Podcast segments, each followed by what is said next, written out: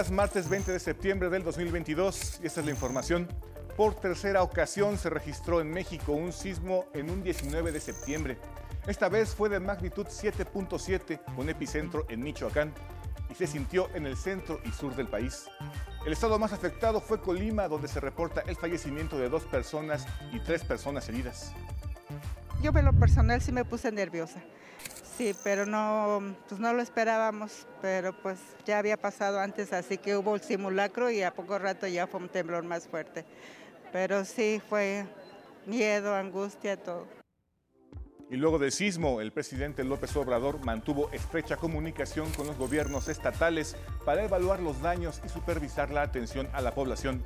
Además de crisis nerviosas, se reportan daños materiales en al menos cuatro estados. En la Ciudad de México se reporta saldo blanco. La SEP no reporta daños en escuelas de educación básica, pero algunas entidades reanudarán las clases mañana miércoles. Justo a las 7 con 19 minutos, la misma hora en que ocurrió el terremoto de hace 37 años, el presidente López Obrador encabezó la ceremonia de izamiento de bandera a media asta en memoria de las víctimas de los sismos de 1985 y 2017. Enviar nuestros abrazos nuestro pésame a todos los familiares de quienes perdieron la vida en estos sismos. En el mundo, con un majestuoso funeral de Estado y 2.000 invitados, el pueblo británico despidió a la reina Isabel II, 11 días después de su fallecimiento. No se han apoyado. Llegamos aquí a las 6 en punto, así que han sido 5 horas con los niños y todos los demás. Y la gente les ofrecía dulces y cosas así. Y en la cultura, el Instituto Nacional de Estudios Históricos de las Revoluciones de México rinden un homenaje a Ricardo Flores Magón con una exposición fotográfica en las tradicionales rejas de Chapultepec. Nos esperamos con más noticias en cada hora en la hora.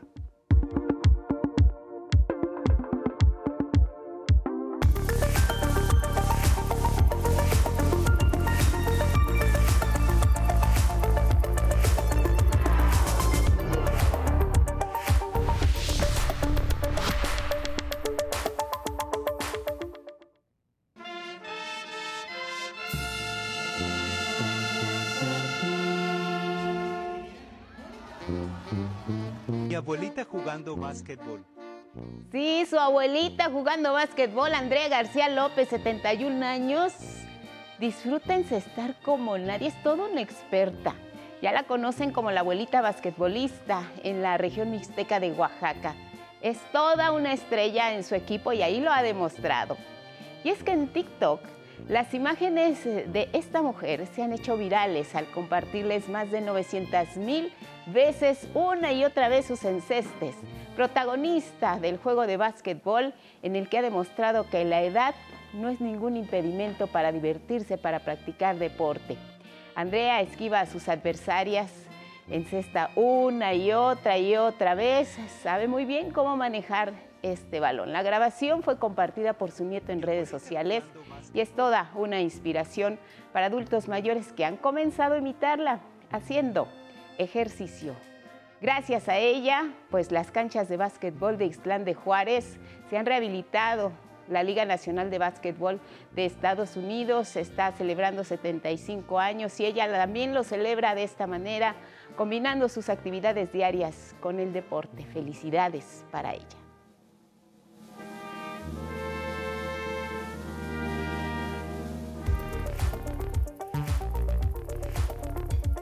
Con estas imágenes que son noticia, les damos la bienvenida. Feliz martes. Gracias a quienes nos ven y nos escuchan a través de la señal del 11 y sus distintas plataformas. Como siempre, lo más relevante a través de nuestra pantalla.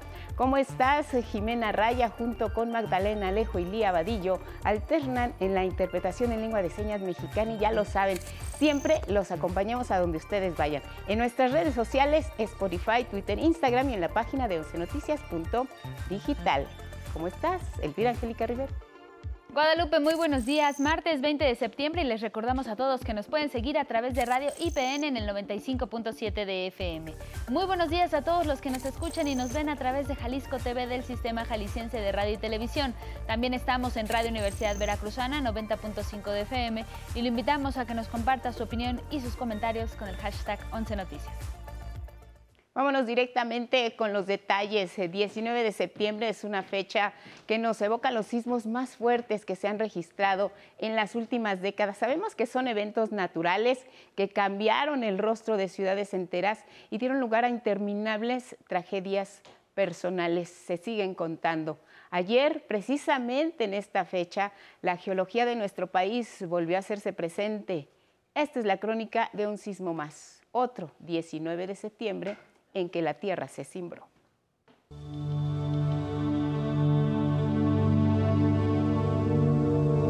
Ocurrió y sacudió al país un 19 de septiembre de 1985. Repitió en la misma fecha en 2017 y trajo consigo dolor de igual manera. Y por tercera ocasión, en este 19 de septiembre, a la una de la tarde con cinco minutos, otro temblor volvió a dejar su huella en este día. Sí, por tercera vez en México, la Tierra se cimbró un 19 de septiembre con un sismo de magnitud 7.7 y una duración cercana a los dos minutos, con daños y afectaciones principalmente en Colima. El fenómeno telúrico primero en 1985, después en 2017 y ahora en 2022 sigue y seguirá tomándonos por sorpresa. La verdad yo en lo personal sí me puse nerviosa. Sí, pero no, pues no lo esperábamos, pero pues ya había pasado antes, así que hubo el simulacro y a poco rato ya fue un temblor más fuerte. Pero sí fue miedo, angustia, todo. El temblor dejó los mayores daños en Manzanillo y Colima. Se registró a las 13.05 horas de este lunes con una magnitud 7.7. Se sintió muy fuerte y nosotros nos encontrábamos abajo ya listas para subir, pero escuchamos la alarma sísmica y ya nos detuvimos y ya nos venimos a resguardar aquí en Reforma. Como sucedió hace cinco años, el simulacro dejó de ser una prueba para convertirse en una realidad. Y nos estamos incorporando después del simulacro a las actividades cuando empezó a temblar. Y del lado de Atoyac empezó a tronar el edificio un poco. Cientos de personas apenas se reincorporaban a sus labores luego de participar en el gran simulacro este lunes como parte del Protocolo Nacional de Protección Civil. Hicimos el simulacro de justo lo que pasaría, de evacuamos a un par de agentes y después regresando empezaron otra vez a tomar sus llamadas y pasó. Y ya como que todos ya estaban preparados, sabían qué teníamos que hacer, se pusieron debajo de sus estaciones, esperamos las instrucciones y ya salimos conforme a los pisos. El temblor real provocó crisis nerviosas y desmayos en algunas personas. dos personas con crisis, pero ya se les atendieron. Las brigadas médicas y de protección civil que se instalaron para el simulacro sirvieron para auxiliar a quien lo necesitó después del temblor.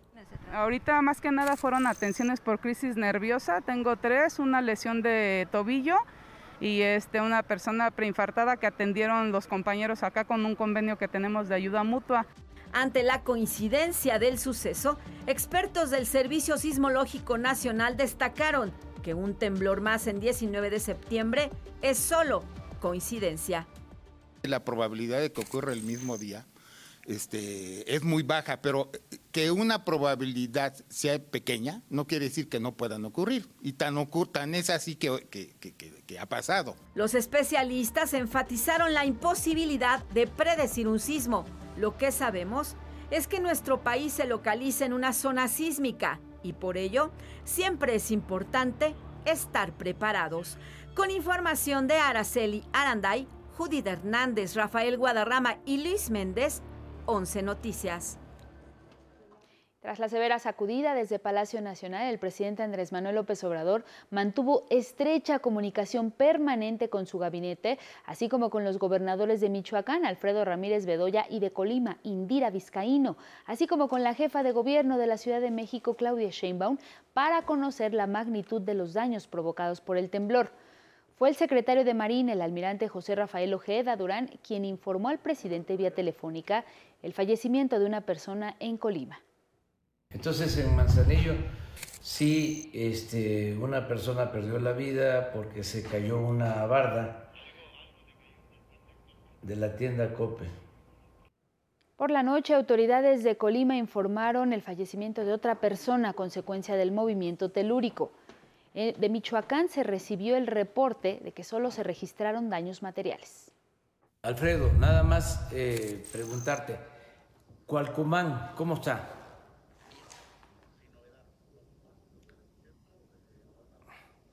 Apatingán y esa zona.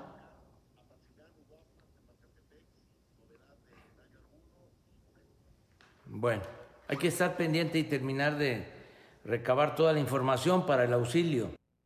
El primer mandatario instruyó a los mandatarios locales a auxiliar a la población afectada y tras reanudar la sesión del Comité Nacional de Emergencias, misma que había sido interrumpida por el sismo, la Coordinadora Nacional de Protección Civil, Laura Velázquez Alzúa, detalló la primera evaluación de daños, descartó riesgos de tsunami y llamó a la población a estar pendiente de la información oficial hasta el día de mañana, contando 24 horas, Protección Civil de manera permanente se traslada a los municipios en donde eh, se encuentra el epicentro para recabar los datos fidedignos y oficiales. Pedimos que solamente se tome nota de ello y no se transmita desinformación.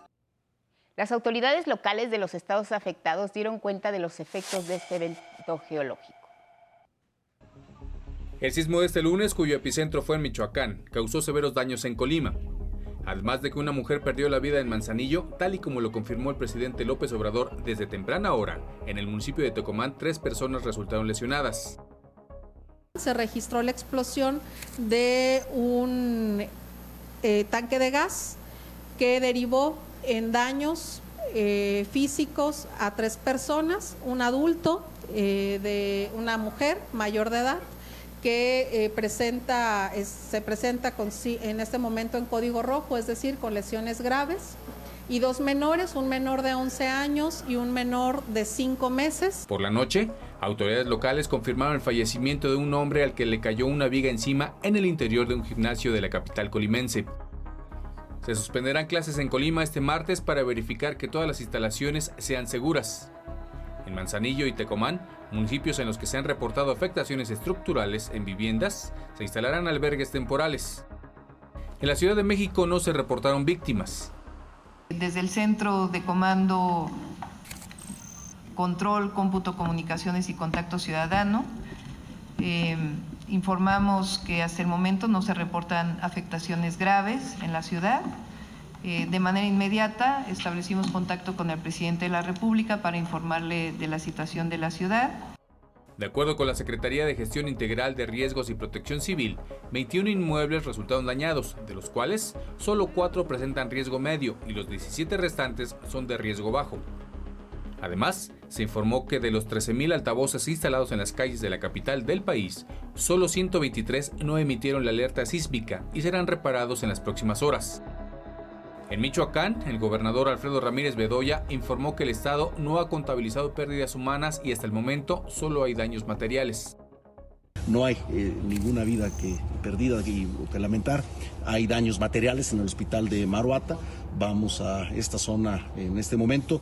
Iremos también a, a Patzingán y también esperemos eh, poder eh, accesar a Cualcomán, donde solo hay daños materiales. El gobernador de Jalisco, Enrique Alfaro, informó que luego de realizarse los recorridos de evaluación y monitoreo, no se reportan lesionados graves en la entidad y continúan los trabajos de revisión en los 125 municipios del estado.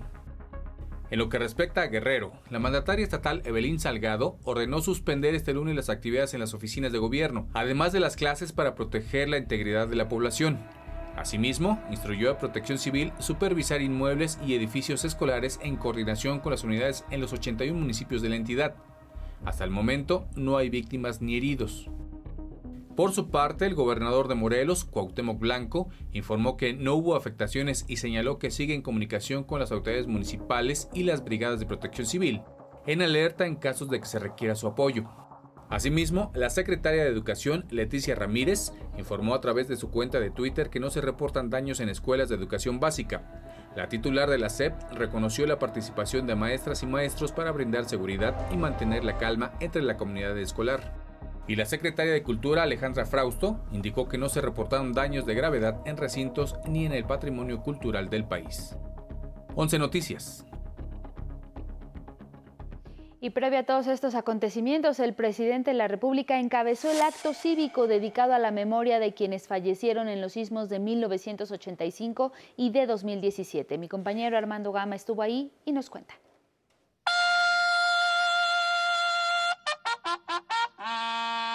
Los rostros de la tragedia siguen en la memoria de México. Para honrar a las víctimas de los sismos de 1985 y 2017, el presidente Andrés Manuel López Obrador encabezó este 19 de septiembre la ceremonia de izamiento de bandera a media asta en el Zócalo de la Ciudad de México. A las 7 de la mañana con 19 minutos, la misma hora en que ocurrió el terremoto de hace 37 años, el lábaro patrio se elevaba mientras se escuchaban las notas del canto a la bandera.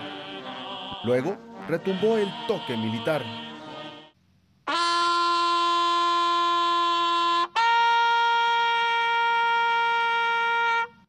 En la ceremonia acompañaron al primer mandatario su esposa Beatriz Gutiérrez Müller y los secretarios de Gobernación Adán Augusto López, de la Defensa Nacional Luis Crescencio Sandoval, de Marina José Rafael Ojeda Durán y la titular de Seguridad y Protección Ciudadana Rosa Isela Rodríguez, así como la jefa de gobierno capitalina Claudia Sheinbaum.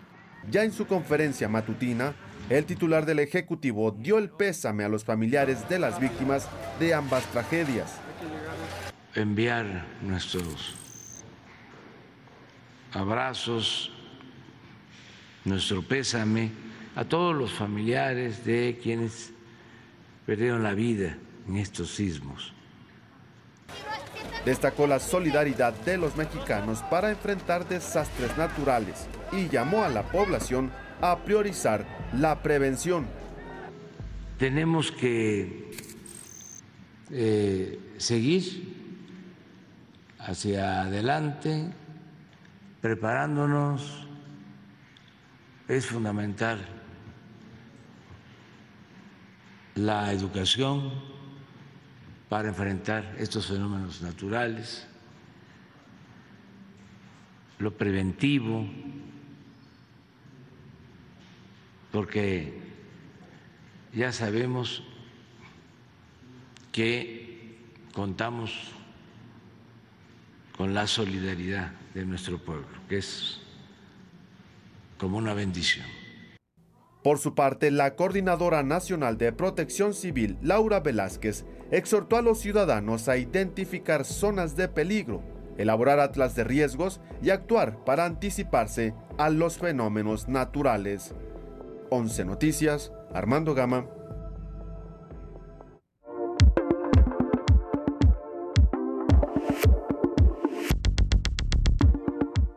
Buenos días, ahora vamos con la información deportiva e iniciamos hablando del rey de los deportes, el rugir del león. Este año fue el más fuerte. Los Leones de Yucatán, por quinta ocasión en su historia, son los reyes de la Liga Mexicana de Béisbol, tras imponerse por pizarra de 6 a 1 a los Sultanes de Monterrey en el séptimo juego de la Serie del Rey. Fue una batalla en la que resurgieron los Leones con desventaja de cerrar fuera de casa y con un juego abajo. Vinieron de atrás mandando a un séptimo y definitivo juego que de nuevo tuvo una casa llena donde 22 mil aficionados en el estadio Móvil Super fueron testigos de una joya de picheo de Henderson Álvarez y una grandiosa ofensiva de José Cafecito Martínez, quienes con su explosiva noche desde la primera entrada pusieron adelante al equipo. Henderson en este duelo participó en ocho entradas donde solo recibió una carrera, mientras que Cafecito Martínez conectó un home run y además produjo cinco de las seis carreras de la noche. Así, después de dos finales fallidas, una en el 2019 ante Acederos y otra en el 2021 ante los Toros, la novena yucateca de Roberto Vizcarra levanta y llevará a casa su quinta Copa Sáchila. Un mexicano más debutó en el Diamante en las ligas mayores. Se trata del 145 que lleva el sonorense Esteban Pony Quirós. Lo hizo con los Cachorros de Chicago portando el número 43. Tomó el bat ingresando como emergente en la novena entrada frente a los Rockies de Colorado, pero fue ponchado y su equipo cayó 3 a 1. Con el debut del Pony se igualó el récord de jugadores nacidos en México que tomarán parte de una temporada en la MLB con 24 impuestos en la temporada 2003. Y en la cierre de la jornada 2 de la NFL, los Titanes de Tennessee fueron apaleados por los Bills de Buffalo 41 a 7, mientras que las Águilas de Filadelfia le ganaron a los Vikingos de Minnesota 24 a 7. Hasta aquí la información deportiva Guadalupe.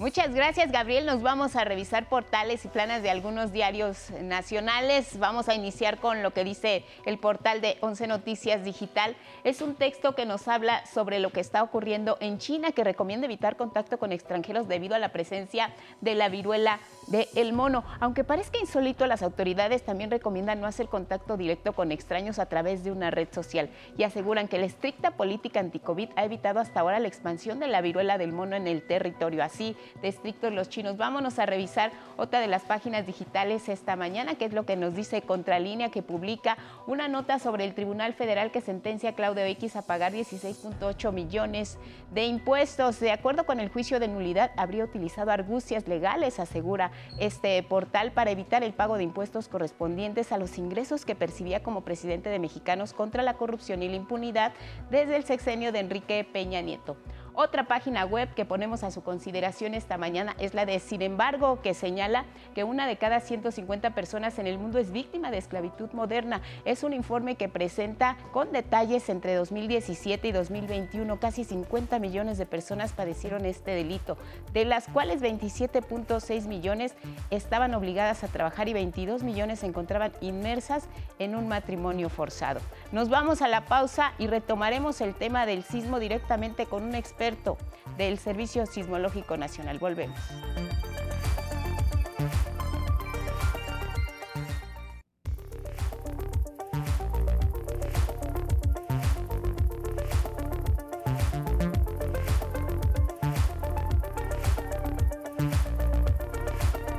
6 con 30 de la mañana, gracias por seguir aquí en 11 Noticias. Y mire, para mexicanas y mexicanos, el 19 de septiembre ha quedado ya marcado como una fecha en la que en tres ocasiones distintas, 1985, 2017 y 2022, ha temblado, dejando daños considerables. Por ello, a continuación le compartimos una breve remembranza de estos sucesos. Está temblando, está temblando un poquitito. No se asusten, vamos a quedarnos. Les doy la hora. 7 de la mañana, 10, ah, Chihuahua, 7 de la mañana, 19 minutos 42 segundos, tiempo del centro de México. Sigue temblando un poquitito, pero pues vamos a tomarlo con una gran tranquilidad. Vamos a esperar un segundo para poder hablar.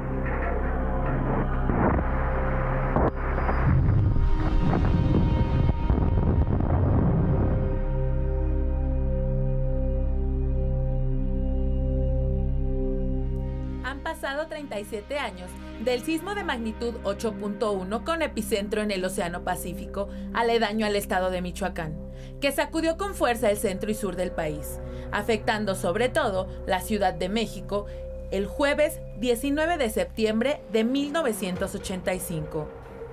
Los puntos rojos. Tlatelolco, las colonias Roma, Doctores, Obrera, el Centro, el Hospital Juárez, por mencionar algunos, se convirtieron en zonas de búsqueda.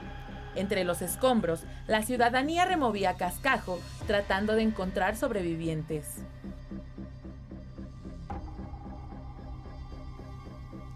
De aquel sismo no se precisó el número de muertos, heridos y daños materiales. Una estimación oficial contabiliza 3.000 192 defunciones. Pero organizaciones calculan una cifra superior a las 20.000. El sismo de 1985 marcó el nacimiento de la sociedad civil organizada, mientras el entonces presidente Miguel de la Madrid y su administración quedaron totalmente rebasados ante su inacción fueron los ciudadanos y ciudadanas quienes se organizaron para rescatar a los sobrevivientes entre los escombros, además de llevar agua y comida a zonas incomunicadas.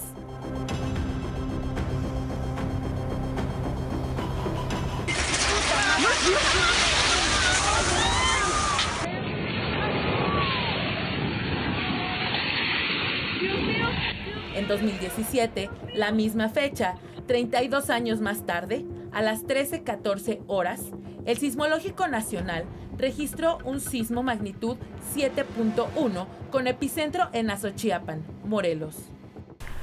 Eh, yo acababa de llegar de trabajar y, este, y estaba con mi hijo en la casa. Este, cuando sentí que tembló, estaba en la cocina. Eh, le grité a mi hijo, le dije, ¿Está, ¿está temblando? Mi hijo me contestó, me dijo, sí, ya lo había sentido, así que ya se, estaba preparando para salir. Ya cuando terminó el, movimiento, me empecé a revisar mi departamento, ya las paredes estaban abiertas, en, de un lado podía ver al otro, empecé a recorrer el departamento y pues sí todo en el suelo y con paredes abiertas. Y eran viviendas que estaban totalmente dañadas, viviendas caídas, un panorama totalmente devastador.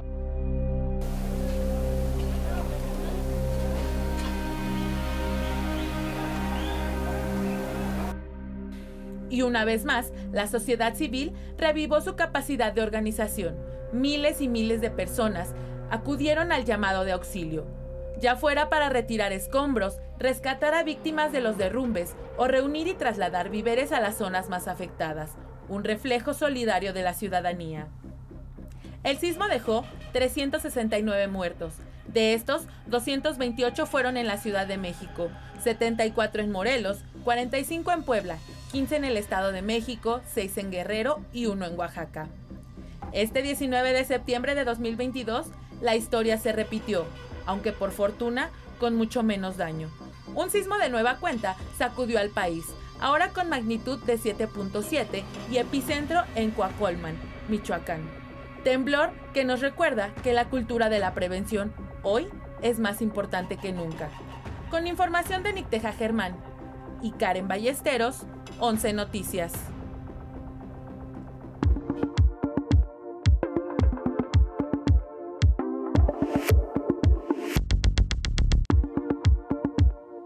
Buenos días, esta es la información de Ciencia y Tecnología para hoy. Durante los pasados 40 años, nuestro país ha enfrentado más de 50 terremotos de magnitud superior a 6 y poco más de una docena mayor a 7. La mayoría, por cierto, en el mes de diciembre. Pero, ¿a qué se debe esto? La respuesta corta es al movimiento de las placas tectónicas. Pero, ¿qué significa esta frase que cada 19 de septiembre escuchamos?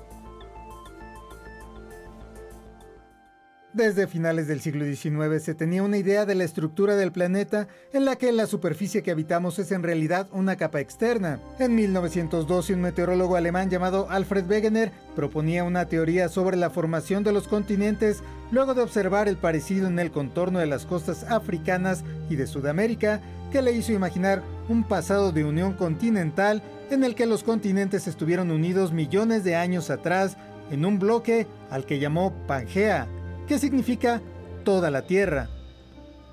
Luego pensó que los continentes poco a poco se habían separado. Esta propuesta no tuvo muchos adeptos hasta que tiempo más tarde, Arthur Holmes, un científico británico experto en la recientemente descubierta radioactividad, propuso que en el centro de nuestro planeta ocurrían fenómenos nucleares tan fuertes que podrían fundir cualquier material rocoso. Estos procesos no solo derretirían las rocas, sino que el material fundido se movería como cualquier otro líquido que se pone a hervir, creando corrientes cuyas tensiones resultantes en la corteza serían tan grandes que la fracturarían, estirarían y moverían. Y esto explicaría las cordilleras, los volcanes, pero también los sismos. La teoría resultó cierta. Las partes de la corteza a las que llamamos placas se mueven y chocan. Por ello se le llama tectónica de placas. Casi la totalidad de nuestro país está asentado en el borde de una de las placas, llamada de Norteamérica. A lo largo de toda la costa, la placa del Pacífico y la de Cocos chocan y se hunden debajo de nuestro país. Y en algún momento la tensión es tan fuerte que se sacuden. Esto ocurrió en 1957 cuando un temblor de 7.9 derribó el Ángel de la Independencia, el de 1985 de 8.1 y los dos de 2017 de 8.2 y 7.1. Los daños son ingentes, las vidas perdidas demasiadas, pero seguro los mexicanos, como lo hemos hecho siempre, creceremos un poco más con cada terremoto, al igual que los volcanes y sierras que nos arropan. 11 Noticias, Carlos Guevara Casas. Esto fue todo en la información de ciencia y tecnología para hoy. Que pase usted un buen día.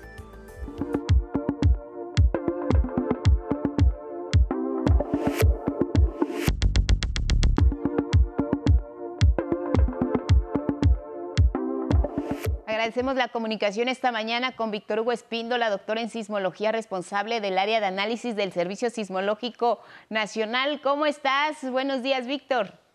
Muy buenos días, tengan todos. Víctor, explícanos las dudas que hay sobre la presencia, la, la, concurrencia de sismos el mismo día en que hacemos un simulacro, un día 19 de septiembre. Han asegurado que es eh, una coincidencia únicamente. Pues sí, los fenómenos eh, físicos, ¿verdad? Y, y, y, en particular los geofísicos, pues, eh, no tienen conciencia de las fechas y en efecto es, es, es una, una lamentable coincidencia, pero que si uno estudia toda la base de datos que tenemos de, de sismos eh, que tenemos registrados ya instrumentalmente de, de más de 110 años, nos vamos a, dar cuenta que los sismos fuertes mayores de 7, pues no, siguen alguna secuencia en cuestión de fechas. Habrá décadas, por ejemplo, a principios del siglo pasado, que ocurrieron muchos en diciembre. Y entonces, si tuviéramos un catálogo de toda la sismicidad de muchos siglos, nos daríamos cuenta que, es, en, que en cuestiones estadísticas, pues hay veces que se agrupan en un mes eh, o en otro. Lo que sí es, es, es, no es, no es tanto que haya ocurrido en septiembre, sino más bien que haya ocurrido el mismo día del, del simulacro. Claro. Ajá, claro. Y, y, y, más bien esa es la coincidencia, el del 2017, que fue a la 1 y 18 aproximadamente, y, y este que fue también aproximadamente a la 1 y fue, se trató de un sismo fuerte, pero en diferentes regiones, en diferentes regiones de tal forma que no hay una conexión directa entre ellos. ¿Habrá una investigación por esta coincidencia desafortunada, como, como la han llamado? ¿Amerita una investigación científica, seria, metodológica? La presencia de, estos sismos en una fecha tan significativa, tan dolorosa para, para nuestro país, ¿amerita por parte de ustedes enfocarse o darle atención a este tema, Víctor? No, pues en realidad eso se ha hecho continuamente, no se hacen por este, por la, por la ocurrencia de un sismo del momento, sino que ya ha habido muchos, este, muchos estudios probabilísticos, estadísticos y probabilísticos de toda, de toda la actividad que se tiene registrada como, como este, sismos fuertes. Entonces, pues es, una deducción es que es, un, es, una, es meramente coincidencia, pero desde el punto de, de vista científico, pues es, es, eso exactamente.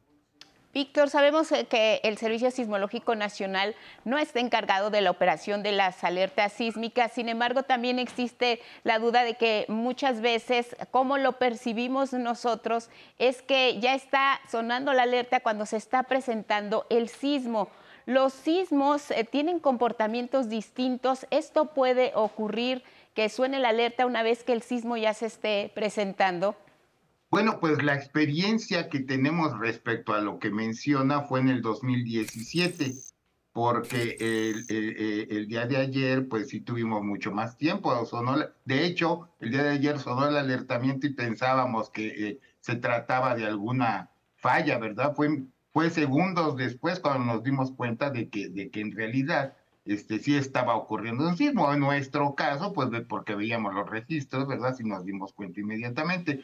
Más bien esta experiencia nos viene del 2017, porque la fuente sísmica, la, que originó esta, este, este desastre aquí en la Ciudad de México, aquel 19 de septiembre, fue la cercanía, la cercanía con la Ciudad de México, escasos pocos más de, de 100 kilómetros, de tal forma que el tiempo que nos dio para que se actuara, ¿verdad?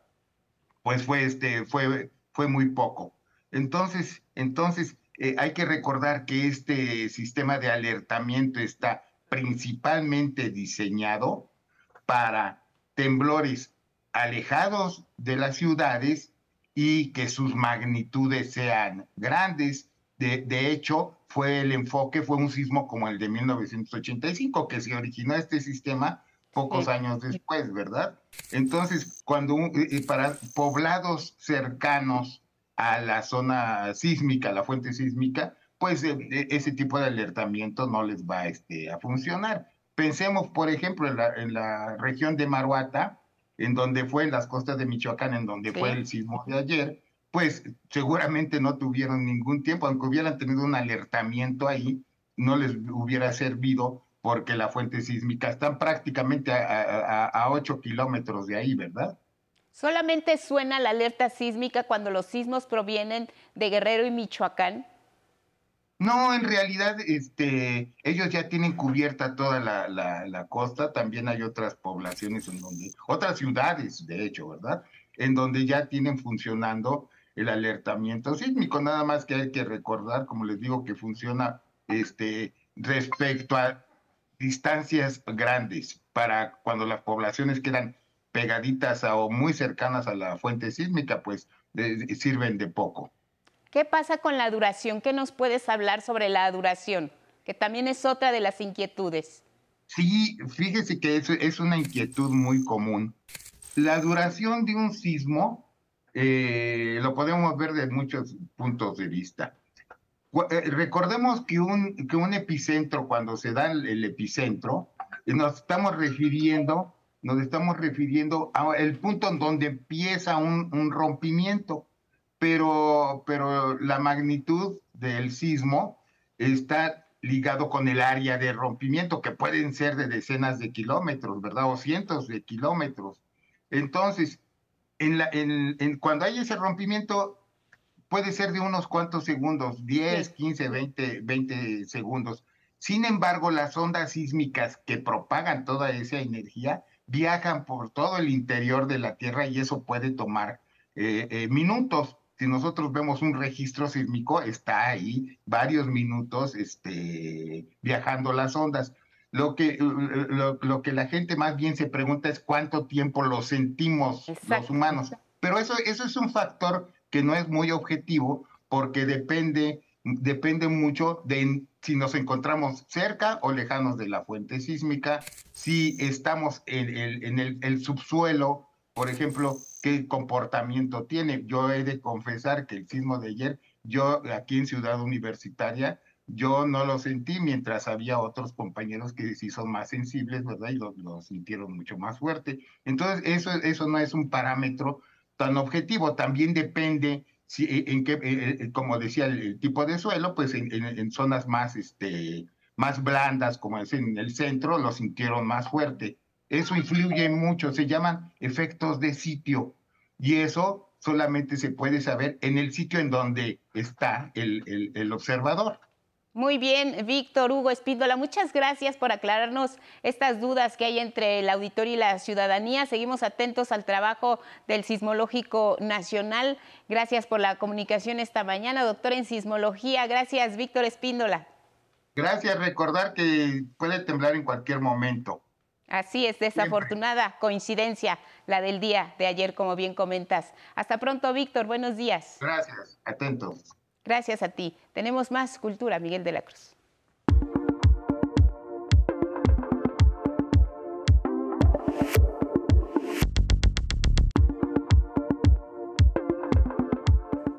Buenos días, vamos a la información cultural. A consecuencia del sismo de este 19 de septiembre, la Secretaría de Cultura del Gobierno de México informó de los daños que se ocasionaron en el patrimonio cultural de algunos estados.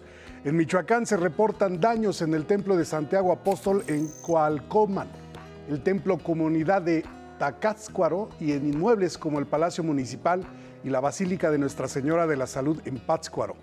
En Colima hubo daños menores en muros del Museo Regional de Historia y la ruptura de una decena de piezas de, pequeño formato que se encontraban exhibidas en sus salas. En Jalisco hubo desprendimiento menor de cantera en los templos de la Merced y San Agustín en Guadalajara, y algunas grietas en el Museo Regional, mientras que en lugares como Chapala, Tamazula de Gordiano, Miravalle, San Martín de las Flores y San Pedrito en Tlaquepaque hay daños en bibliotecas. En Nayarit se reportan desprendimientos de cantera en la Catedral de Tepic. La Dirección General de eh, Sitios y Monumentos del Patrimonio Cultural reporta que en la Catedral Metropolitana de la Ciudad de México se suspendieron los trabajos a fin de realizar la revisión estructural correspondiente y se confirma la reactivación de grietas antiguas en el Sagrario Metropolitano. La Secretaría de Cultura Federal informa que la revisión continuará a fin de determinar los efectos del sismo. Bueno, para conocer más detalles del trabajo de Ricardo Flores Magón, considerado el precursor de la Revolución Mexicana, se montó una interesante exhibición gráfica que se puede recorrer en las rejas de Chapultepec. Sobre Paseo de la Reforma en la capital del país, alrededor de 30 imágenes rememoran la figura y trayectoria de Ricardo Flores Magón.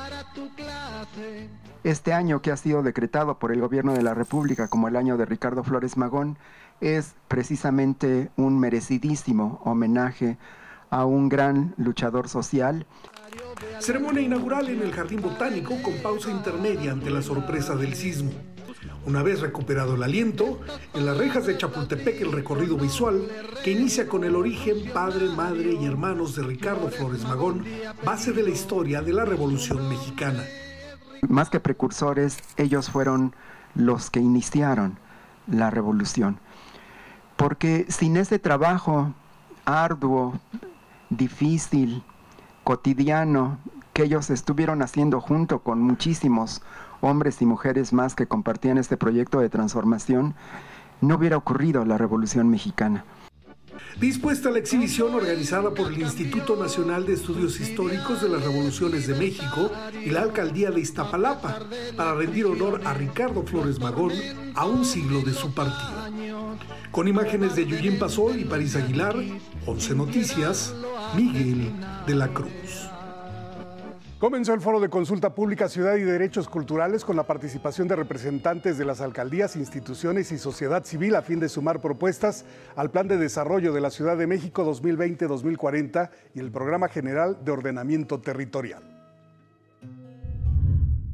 Por tanto, el desarrollo social, económico, ambiental y territorial sostenible para cualquier proyección a futuro debe considerar, por supuesto, la cultura, no solo como el cuarto pilar de desarrollo sostenible, sino como eje transversal de toda política pública. Las mesas de debate continuarán esta semana y parte fundamental del foro será formalizar la figura del Consejo Asesor de Cultura e instalar el sistema de fomento y desarrollo cultural.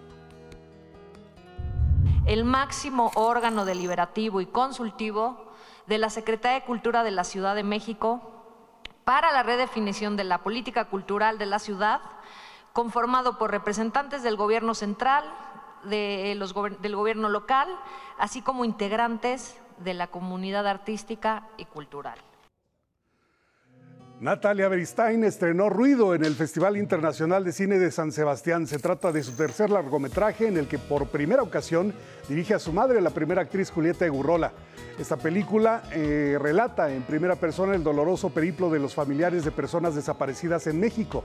Además de Egurrola, actúan en Ruido Teresa Ruiz, Arturo Beristain, Pedro de Tavira, Adrián Vázquez y mujeres buscadoras, quienes en su cotidiano aprenden a sobrellevar las, a las ausencias en comunidad. Después de su paso por la sección Horizontes Latinos en San Sebastián, Ruido competirá en el Festival Internacional de Cine de Morelia y posteriormente se podrá ver en Netflix. En exclusiva aquí en el 11 les presentamos materiales de ruido. Vámonos al libro del día, es Al Sur, Crónica del Valle Encantado de Michael Sledge, editado por Turner. Este libro, en voz de su autor. Pues es una crónica, como dice el título, pero hace 15 años yo me mudé desde los Estados Unidos hasta un pueblo en el Valle de Oaxaca. Y también con mi encuentro con las otras que no son humanos, las fantasmas y leyendas y brujas que también encontré aquí. Después de mis años aquí, donde aprendí tanto de la vida de la gente, más o menos de, mi pueblo, quise presentar una imagen alternativa de la hermosura y de los ritmos y también de las aventuras, claro, y de los burros que tengo y las fantasmas de mi casa y todo eso, pero como quise presentar otra imagen de México que no trata de peligro, pero de la belleza que Leo con el 11 avanzaremos 17 páginas del profesor Zipper y las palabras perdidas de Juan Villoro, ilustrado por Rafael Barajas El Fisgón, editado por el Fondo de Cultura Económica. El primer tuit es de Avi Roque y dice, las palabras no significan lo mismo para todo mundo. Unos pensaron que el maestro era raro y otros pensaron que era normal. Gracias por esta aportación. Hoy se cumplen 90 años del nacimiento de la poeta Ulalume González de León. En su honor el poema del día que en alguna parte dice, y solo en tu memoria habría primavera si tuvieras tiempo para recordar. Quien lo solicite lo comparto completo por Twitter, arroba Miguel D, solo la de L.A. Cruz. Hasta aquí, Cultura. Buenos días.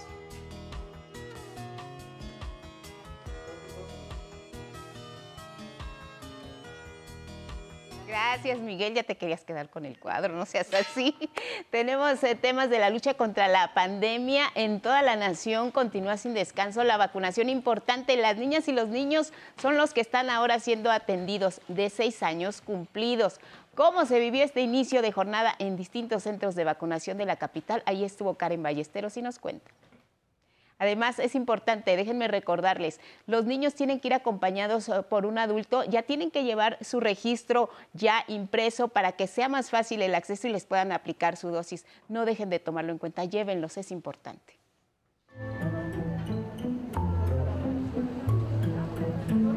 La Estrategia Nacional de Vacunación Anticovid avanza en todo el país. Aquí en la Ciudad de México arrancó la aplicación de primeras dosis a niñas y niños de 6 años con el biológico pediátrico Pfizer BioNTech. La meta es inmunizar a más de 90 mil menores de esta edad.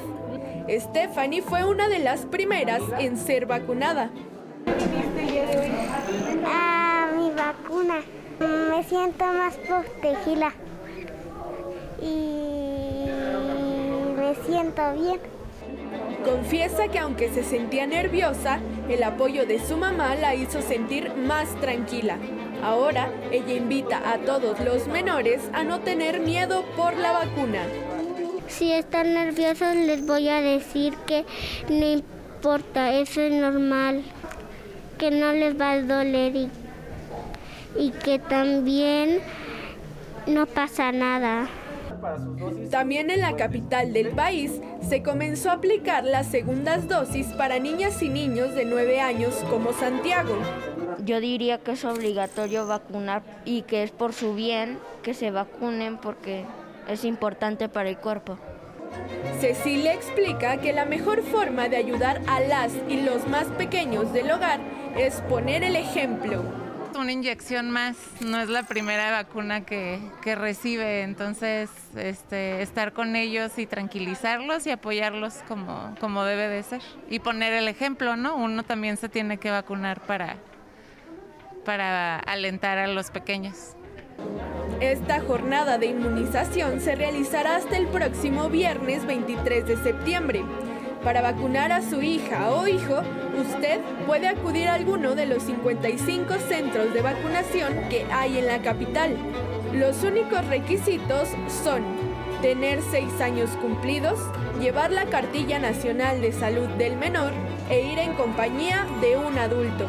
Para más información puede consultar la página vacunación.cdmx.gov.mx.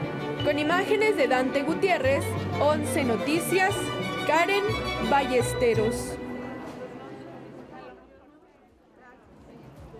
Pues ahí están las etapas del Programa Nacional de Vacunación ahora para los menores. 11 millones de dosis disponibles. Sabemos que es la vacuna Pfizer y también atención para las personas que todavía no reciben absolutamente ninguna dosis de vacuna. Es importante que sepan que también se está aplicando a rezagados por primera vez. En esa ocasión no es Pfizer, es la vacuna de Cancino. Así que personas rezagadas, niños de 6 años y también quienes no recibieron su dosis están, eh, la están recibiendo ya en segunda aplicación también de 9 y 11 años. Continuemos con este esquema de vacunación porque sabemos que el virus sigue activo. Regresamos al estudio y está aquí Federico Lamón y el tema, la Asamblea de Naciones Unidas.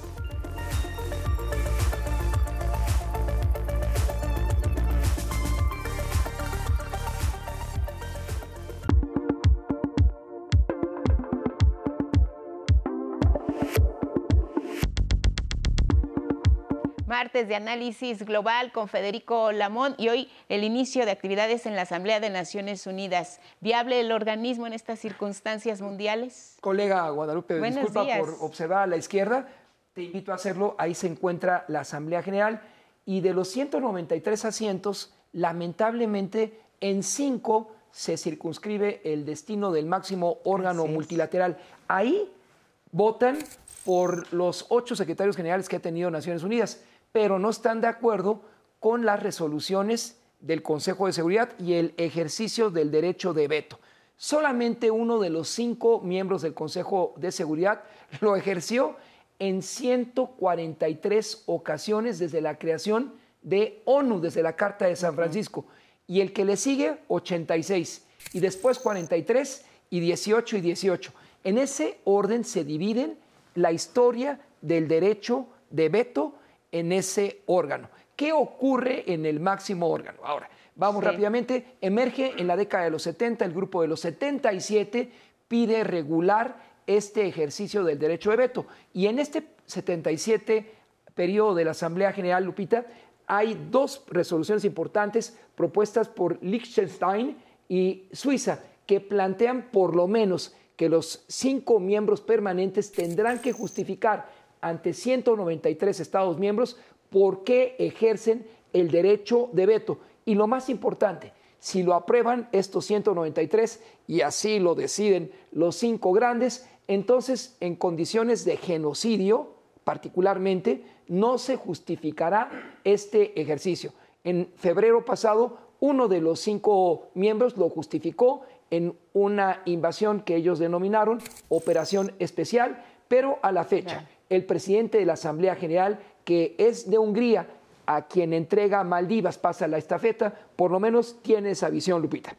¿Quién nos garantiza que ahora, nuevamente bajo esta perspectiva de renovación y de cambio sobre el derecho de veto, no veten precisamente esta decisión? Los mismos países que han ejercido su derecho con más de 170 ocasiones en que hubieran cambiado el panorama mundial, Federico. La respuesta es categórica, los cinco miembros permanentes, porque de lo contrario, los diez no permanentes, pues van ahí, pero solamente a sentarse en la máximo eh, órgano y como decía Nikita Khrushchev en su momento cuando tomó el zapato, lo depositó con malestar, diciendo a los estadounidenses, es que ustedes no pueden justificar una operación en Cuba. Y eso derivó en una práctica de unilateralismo Washington-Moscú en detrimento del multilateralismo. Y hay que reconocer a una nación neutral como es Suiza, que en esta ocasión se sume a otro país menor, Liechtenstein, para contradecir al extinto Walheim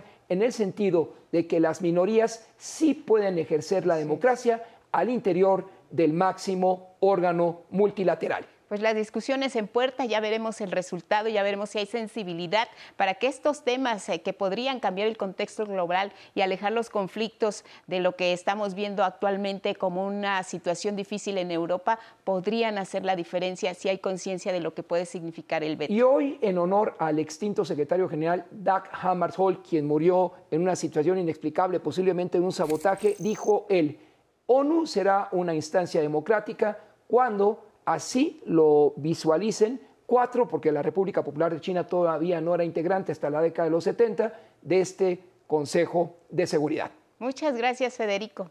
Gracias, colega Lupita. Te Buen día para ti y para nuestra audiencia. Gracias, igualmente. Regresamos al estudio de Once Noticias para compartirles el pronóstico del tiempo para las próximas horas. En el centro del país habrá algunos aguaceros de intensidad moderada, principalmente por la tarde y la noche, lo que disminuirá la temperatura al amanecer de mañana miércoles. En el sur se enfrenta una gran entrada de humedad del Pacífico y corrientes de aire que aumentarán la humedad atmosférica y las probabilidades de lluvias de hasta 150 litros por metro cuadrado. Como siempre, lo invitamos a tomar precauciones ante posibles inundaciones y reblandecimiento de la tierra. Gracias a quienes nos siguieron a través de Radio IPN y de nuestras redes sociales. Que tenga un excelente martes. Guadalupe, muy buen día. Igual para ti, Elvira Angélica Rivera, y gracias en casa como siempre por su atención y compañía. Viene Diálogos en Confianza. Buenos días.